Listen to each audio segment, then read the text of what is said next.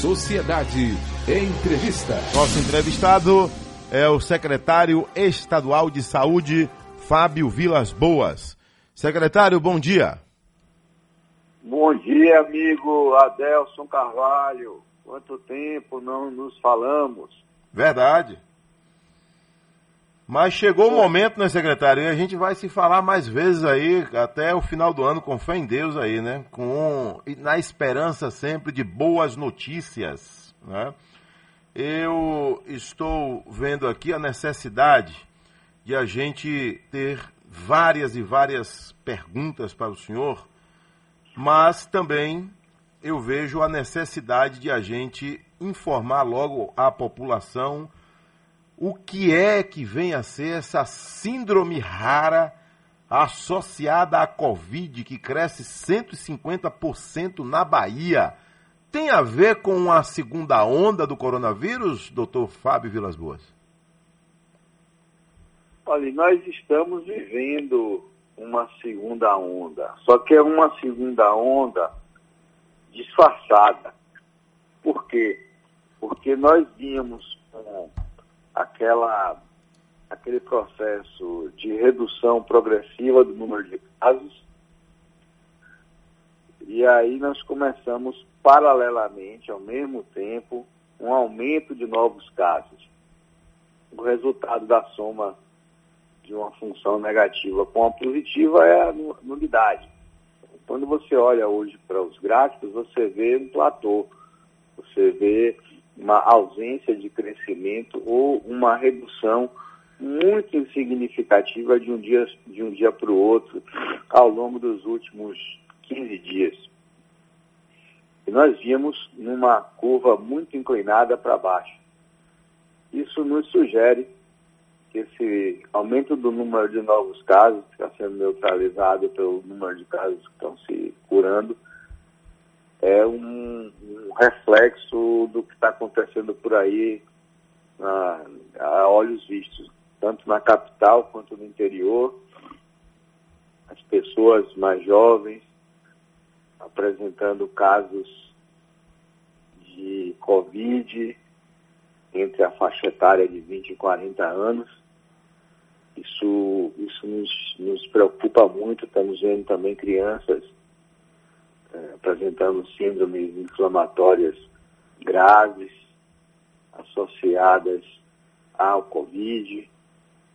O perfil da doença está saindo do idoso, do adulto, para o adulto jovem e para a criança. Isso é algo que nós devemos nos preocupar e alertar a sociedade.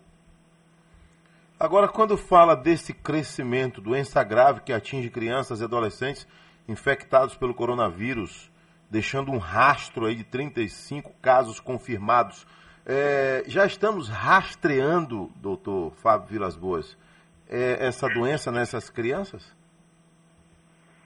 Nós uh, investigamos todos os casos suspeitos, todos os casos de síndrome respiratória aguda grave que possam ser Covid são submetidos a uma investigação cuidadosa e são internados para acompanhamento.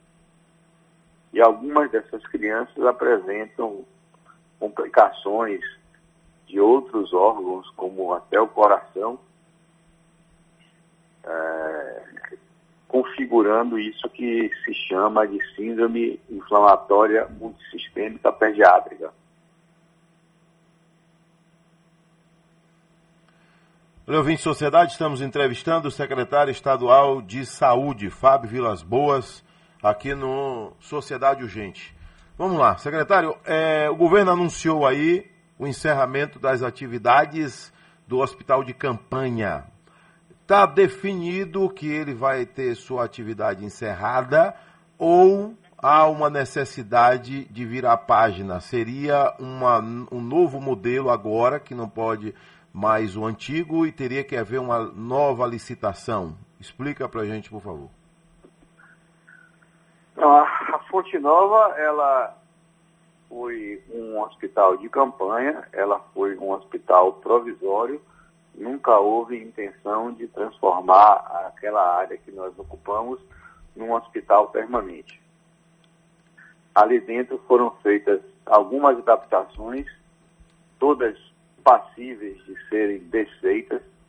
Notadamente, foram construídas algumas paredes de, de gesso, é, de dois metros de altura, então, na verdade, divisórias de áreas. Ali é um pé direito de seis metros, então, são paredes de dois metros que dividem espaços. Foi passada uma rede de tubulações para levar oxigênio, ar comprimido e, e vácuo. Foi instalado um sistema de renovação, de exaustão do ar, a limpeza. E isso, partir dessa semana, com a desativação, transferência e alta dos últimos pacientes, eh, será tudo submetido a um processo de desinfecção terminal e nós iremos devolver para a, a Arena Fonte Nova participações, voltar a colocar jogos ali. A previsão é que a primeira rodada seja na próxima quarta-feira. Nesse período, como eu citei, serão feitas as, a, a desinfecção, será feito o, o inventário de devolução da área, com checagem de tudo que, que recebemos e o estado como estamos devolvendo. E, eventualmente, se houver alguma necessidade de alguma adaptação que não vai ter, é, retirar algum pedaço de uma parede, isso vai ser feito nesse final de semana. Para o futuro, a, a, ideia nossa e da Arena é que nós é, possamos demolir do que foi erguido ali dentro com, com paredes de gesso, paredes de, chamadas drywall, o mínimo necessário. A ideia é que possamos deixar aquilo ali é, prestes a poder ser retomado caso venha a ser necessário. Ou seja, ainda há uma certa desconfiança, é isso, secretário? Não, é que não há, não há para funcionar, não há necessidade de demolir tudo. A gente quer que aquilo ali fique ali durante alguns meses de stand-by. A gente não sabe como é que vai ser os próximos meses, a gente não sabe como é que vai ser o próximo ano. Vai que surge uma mutação desse vírus de novo e começa tudo de novo. A gente não sabe isso. Pode acontecer, é possível. Então, não tem por que demolir, desfazer, se não há impedimento para o adequado funcionamento da fonte nova, entendeu? Nesse caso aí, secretário, a, é, a gente retomando mais ainda as atividades econômicas, né? esse espaço que foi utilizado, como o senhor está dizendo aí, não há necessidade de desmanchar tudo logo, mas ele poderia ser utilizado depois para um outro fim que não seja um hospital de campanha? Não, porque ali é, nós ocupamos o, os vestiários hum. e nós ocupamos a área do lounge. Se a gente for manter ali um, um, qualquer outra atividade, vai estar subtraindo aquela área de, de lazer que tinha entre os dois anéis. Entendi. Agora, a situação do hospital espanhol como é que está e o que é que o governo está tentando aí para o futuro do Hospital Espanhol? O espanhol foi requisitado à justiça, ele está sendo mantido como hospital Covid. Nós não temos intenção de desmobilizá-lo enquanto persistir a necessidade de internação. A proposta é que ele seja mantido aí enquanto houver necessidade de internação. Essa unidade será mantida, nós vamos desmobilizar os demais hospitais, como o Hospital Porto Maia, o Hospital do Subúrbio, e vamos mantendo o Hospital Espanhol, com os pacientes lá dentro. enquanto persistir a Covid. Às 7 horas mais 23 minutos, o 20 Sociedade, estamos entrevistando o secretário de Saúde do Estado, Fábio Vilas Boas.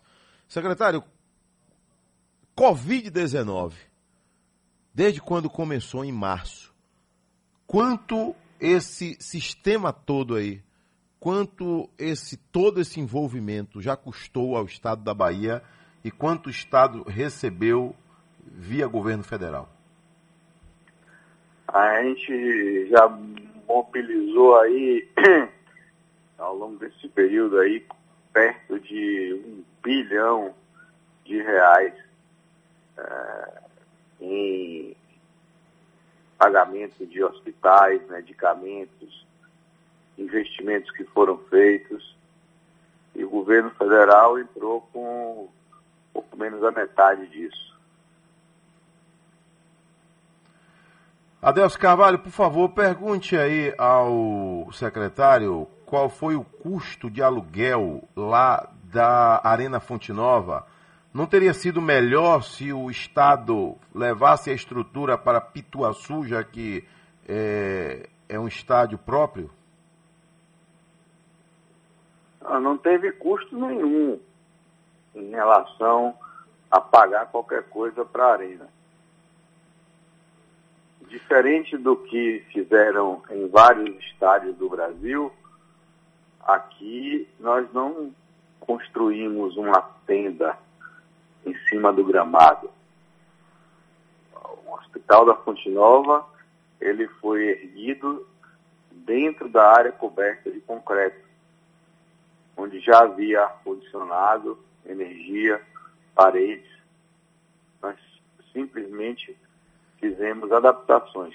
A implantação de 100 leitos de UTI e 140 leitos de enfermaria dentro do, da Fonte Nova custou para a gente menos de 3 milhões de reais, o que é muito pouco em comparação com o que custaria se nós fôssemos montar um hospital de campanha com tenda, com divisórias, alugado para depois fazer todo. Às 7h26 na Bahia, Secretário, é, o senhor, de vez em quando, é, a, a CESAB emite opinião quanto à volta às aulas, quanto à é, é, festa de, no interior, carreata, né? E vira e mexe, a gente que está do lado de cá na imprensa percebe que as recomendações da CESAB não são totalmente ouvidas ou atendidas. O senhor tem essa sensação também, que vira e mexe, o senhor emite uma opinião quanto gestor da saúde no estado da Bahia e não é devidamente respeitada a sua opinião? É, isso faz parte, né? Você tem que ter persistência, e a palavra da moda resiliência. Você tem que todo dia dar uma marteladinha no prego, para o prego ir entrando cada vez mais e você ir mudando a forma das pessoas pensarem. Toda vez que você tenta mudar paradigmas, você tem que ter persistência, tem que ter a capacidade de se moldar ao problema e mudando ele aos poucos. Então, vejo isso como algo, algo normal e é importante que se tenha essa compreensão de que nem tudo que você quer fazer vai acontecer na hora certa, ou melhor, no momento que você gostaria que acontecesse, mas você não pode perder de forma alguma a vontade de fazer, simplesmente porque tem pessoas trabalhando contra. Às 7 horas mais 28 minutos, ouvinte Sociedade, a, a secretaria, como é que está aí as apurações da secretaria com relação aos acontecimentos no interior do Estado. Né? Eu tenho ido ao interior do Estado, tenho visto, né? E não precisa mais você ir. Você tem vídeos chegando toda hora aqui no WhatsApp da Rádio Sociedade, na TV, certamente para o senhor, das carreatas que estão sendo realizadas, mesmo com recomendação da CESAB, mesmo com recomendação da Justiça Eleitoral, mas ainda assim, foguetório, carreata, cachaçada, churrasquinho, né? Tudo isso aí, há uma preocupação muito grande Muito grande, secretário. Não tem como uma pessoa ir para uma carreata, tem carreata e tem passeata ao mesmo tempo. As pessoas estão nas ruas. Não, é, é preciso fazer, deixar claro, Adelson, a gente não tem nenhuma restrição de carreata. Hum. Carreata, a pessoa está dentro do carro, o político está em cima de uma picape. O problema não é a carreata. Nossa manifestação, que foi objeto de uma nota técnica divulgada neste final de semana, encaminhada ao Tribunal Regional Eleitoral, foi no sentido de proibir as caminhadas e os comícios. Qualquer evento de aglomeração pessoal com 100, com mais ou menos de 100 pessoas, não importa. Se tiver 5 pessoas, para ele está proibido. A Secretaria recomenda que a Justiça Eleitoral, que é quem cabe proibir propaganda, nós não temos esse poder. Só quem tem o poder de proibir isso é a Justiça Eleitoral. É preciso que se deixe isso muito claro para a população. Não cabe ao governo do Estado, Secretaria de Segurança, nem a CESAB interferir no processo eleitoral. Nossa recomendação é uma orientação técnica para a Justiça Eleitoral, já foi dito isso ao presidente do tribunal, que do jeito que está, vai haver grave acometimento da saúde pública do Estado. Eu repito, do jeito que está caminhando a campanha eleitoral no Estado da Bahia, nós vamos ter uma onda de contaminações, como já estamos, aliás, vendo em várias cidades, pessoas sendo contaminadas e internadas. Preciso que os juízes eleitorais de todo o Estado né, se movimentem, vão para cima do, do, dos eventos, circulem, rodem e tomem providências. A Polícia Militar do Governo do Estado foi colocada à disposição do Tribunal Regional Eleitoral. O governador já disse mais de uma vez que qualquer necessidade de acionar a polícia, o efetivo será deslocado para inibir os eventos. Porque depois de acontecido, não adianta multar, não adianta caçar registro de ninguém, porque a, o mal já vai estar feito. Né? A pedra depois de lançada, você não tem como trazer de volta. A pessoa circulou e contaminou, você não tem como voltar atrás e descontaminar. Então há uma preocupação hoje muito grande, né? Primeiro com a pré-eleição, depois a eleição, o dia da eleição, né? O, o, o TSE baixou algumas normas, os tribunais estão cumprindo algumas determinações, por exemplo, dia da eleição, cada um leva sua caneta, tudo bem. Mas há uma outra preocupação, secretário, como o senhor falou aí, a secretaria não tem poder de polícia, né? A secretaria recomenda, faz o, o, o, o relatório e manda. O que é que é ocorre? É, à é noite do dia da eleição, nós vamos Adelson, ter aglomeração, secretário. Adelson, é pior. Não é só a Secretaria de Saúde, o governo do Estado, o Poder Executivo, a Secretaria de Segurança, o governador Rui Costa não possuem autoridade, poder para poder interferir no processo eleitoral. Ele só pode fazer isso como uma forma de apoio para uma demanda gerada pelo juiz eleitoral. Não sei se você entendeu. Estou entendendo, sim.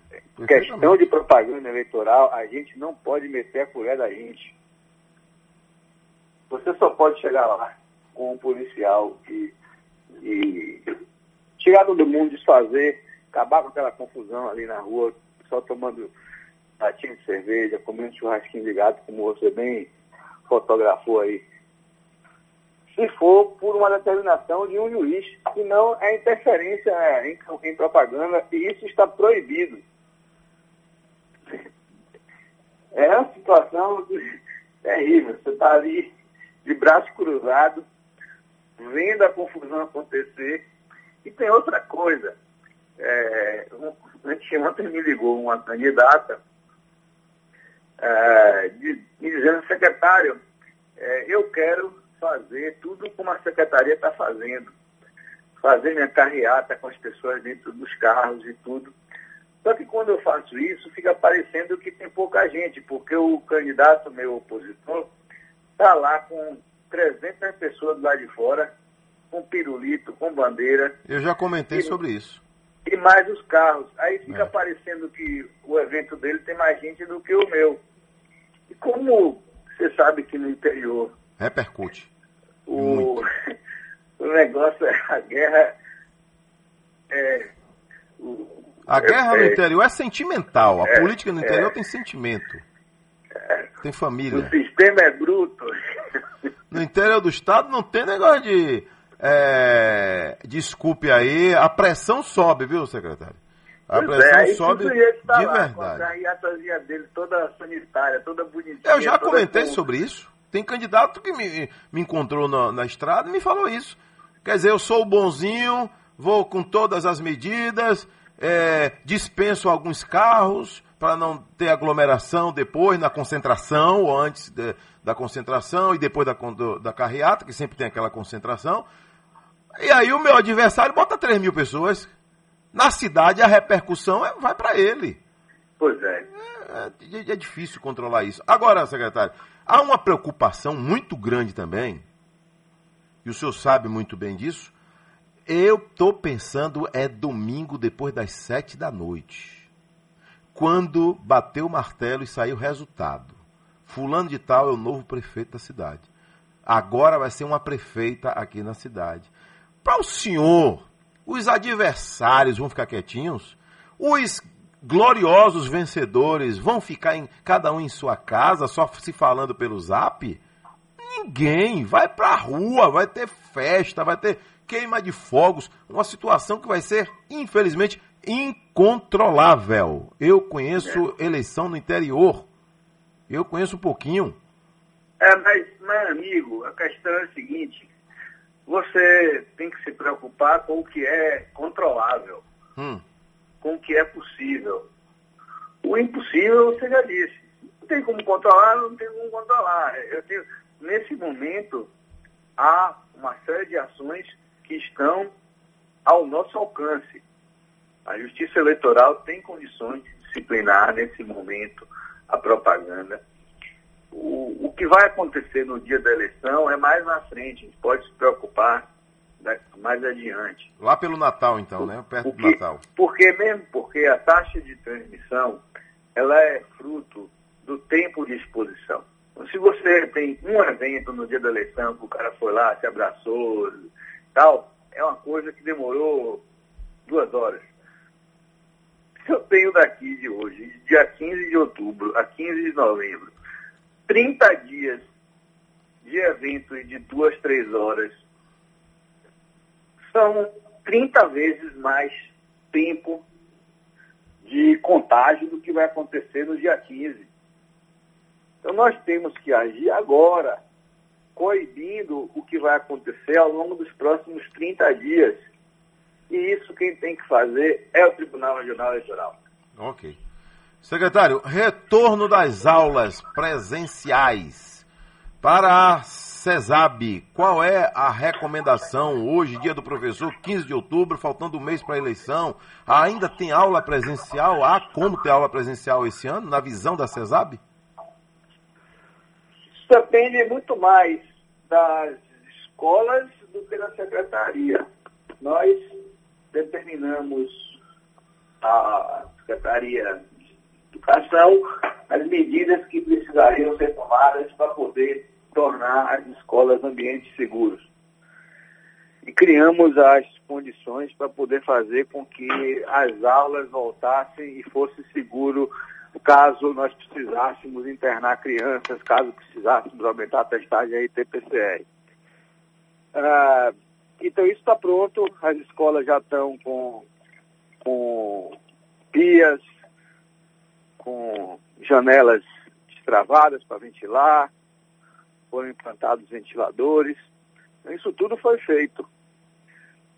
Agora cabe reunir aí todo mundo e decidir se é possível fazer isso na Bahia inteira, em todas as escolas, ou se o governo federal vai optar por decretar a perda do, do ano letivo e recomeçar tudo ano que vem, não sei. É, posso dizer que do ponto de vista sanitário, hoje o estado da Bahia já pode dizer que já preparou os ambientes escolares para poder as aulas retornarem. Adeus Carvalho, pergunte ao senhor secretário se teve pressão do Bahia para voltar a jogar no estádio da Fonte Nova e por essa razão o hospital de campanha tem que ser encerrado. Teve pressão do Bahia, eh, secretário? Não, pressão não, não houve. O Bahia sempre foi um grande parceiro do, da Secretaria de Saúde. Quero agradecer o apoio ao presidente Belintani, ao movimento que ele fez de uso das camisas com o nome do SUS. É, nós estamos desativando a Fonte Nova porque não tem sentido manter uma estrutura lá gigantesca, é, subutilizada. Nós estamos com baixa taxa de ocupação lá e baixa taxa de ocupação no Hospital Espanhol. Melhor aumentar a ocupação do espanhol, que é um hospital que não está atrapalhando ninguém, do que manter a Fonte Nova aí durante mais um mês. Secretário, mais uma pergunta aqui. É... Adeus Carvalho, gostaria de saber do secretário o montante pago pelo governo para os respiradores, em torno de 49 milhões de reais. Esse dinheiro já voltou para os cofres do Estado? Esse assunto está sendo tratado pela Procuradoria-Geral do Estado, junto à Justiça Federal Americana. Existe uma ação em curso nos Estados Unidos. O dinheiro está mapeado, o, o recurso chegou até a fábrica de respiradores na China, foi pago, mas como eles reprogramaram o prazo de entrega para naquela época eles tinham que entregar no dia 20 de abril. Eles reprogramaram para agosto, aí nós temos que não aceitávamos. E pedimos a devolução do recurso que foi feito, saiu da fábrica chinesa, voltou até a trade americana e de lá para cá eh, a gente teve dificuldades porque eles alegaram prejuízos na operação e estão querendo brigar para poder sair sem nenhum tipo de prejuízo. E é isso que está sendo discutido na justiça americana. Uma ação que tem mais de dois meses que o governo do estado já moveu. Às 7 horas mais 48 minutos, situação no interior do estado, secretário Fábio Vilas Boas, né, de hospitais que foram contratados, leitos contratados, é, hospitais que surgiram aí no enfrentamento ao coronavírus, qual é a situação de momento? Alguns já foram fechados, outros entregues. Como é que está o interior do estado? Nós fechamos já alguns leitos. Interior não dá para fechar muita coisa não. Mas nós fechamos o contrato da Promate de Juazeiro, que estava com a taxa de ocupação muito baixa. Nas demais regiões nós ainda não fechamos. Estamos programando de fechar agora os leitos do Luiz Eduardo Magalhães em Porto Seguro, que também está com taxa de ocupação baixa. O resto, por enquanto, estamos mantendo. Qual é a relação hoje do governo da Bahia, relação institucional com o Ministério da Saúde? Nos dias de hoje, a relação é melhor do que na época do senhor Mandetta? e depois com o ministro que passou pouco tempo por lá, que pouca gente lembra o nome dele? Não, a, a relação com o Ministério hoje é muito boa. É um ministério profissional, as pessoas estão lá imbuídas de resolver o problema, coisa muito diferente do desmandeta, em que estava ele lá, foi colocado para destruir o SUS. Todas as ações dele foram para desmontar o Ministério o Ministério vinha em franco processo de privatização, trabalhando em favor da iniciativa privada, da privatização do SUS, da, da implantação de um modelo de fortalecimento da saúde suplementar. Isso tudo foi interrompido com a pandemia, acabou dando um verniz na gestão do Dias Mandetta e ficou parecendo que ele foi um bom, um bom, ministro, quando na verdade de todos os últimos ministros que a gente teve aí no governo, ele foi o pior. O general está fazendo a parte dele. Tem gente lá dentro com vontade de resolver, sem querer olhar a bandeira política. Secretário, é, então foi a pior fase do Ministério no enfrentamento ao coronavírus? Foi com o senhor Mandetta à frente do Ministério? Por falar nisso, ele esteve na Bahia em algum momento aí de pandemia, enquanto ministro? Não. A única vez que ele veio aqui foi fazer uma visita, tirar uma fotografia lá do Desmanduce, logo no começo do mandato dele, depois nunca mais veio. E, e pior, não precisa vir aqui. Manda dinheiro. Na verdade, ele cortou o dinheiro e politizou. Ele dizia, ó, oh, não posso dar dinheiro para você, porque se eu der, eu tenho que mandar para CM Neto também, mandar para Salvador. E como eu não tenho para mandar para os dois, eu não vou mandar para nenhum. Às 7 horas mais 52 minutos na Bahia? É. É, eu estou é, é, aqui acompanhando o seu raciocínio com relação ao ex-ministro Mandetta, que quando ele deixou o ministério, o Brasil teve uma onda de, de viúvas, viúvas de ex-ministro, foi uma agonia, foi um chororô.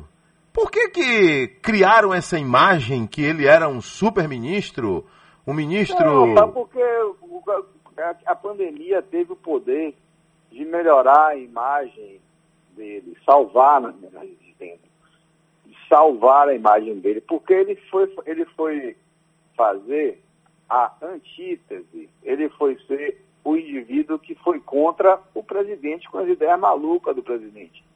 O Brasil todo vendo o presidente dizer impropriedades, defender cloroquina, defender o, o, o, uso, o não uso da máscara, todas aquelas coisas absurdas que o presidente Bolsonaro fazia, uh, e quando ele começou a exigir que o Ministério implantasse políticas de distribuição de cloroquina e vermectina, ele foi à resistência, isso é uma coisa positiva da parte dele. Então essa resistência dele, do secretário Wanderson, do secretário executivo dele, Gabardo, frente às coisas é, insanas que o presidente preconizava, fizeram com que a imagem dele fosse polida. Mas a essência, o que estava por trás e por dentro dele, continuava a mesma, né? Foi um engodo. Então ele seria um, um, um ministro mais para televisão? Para a imprensa, todo dia, 5 da tarde, já tinha um horário mas foi, certinho ali. Você se recorda que todo dia, 4 e meia, ó, imagina, 4 e meia eu estou trabalhando. Imagina se eu vou ter tempo todo dia de parar o ministério inteiro né, para dar entrevista, para fazer coletiva de duas horas, todos os dias. Nenhum gestor tem capacidade de fazer isso. E lá no ministério você chegava lá de tarde, né, Está todo mundo lá na coletiva. Ok. Ok, obrigado, hein, secretário Fábio Vilas Boas. Aqui sua participação no nosso Sociedade Urgente. Obrigado, secretário. Valeu. Valeu.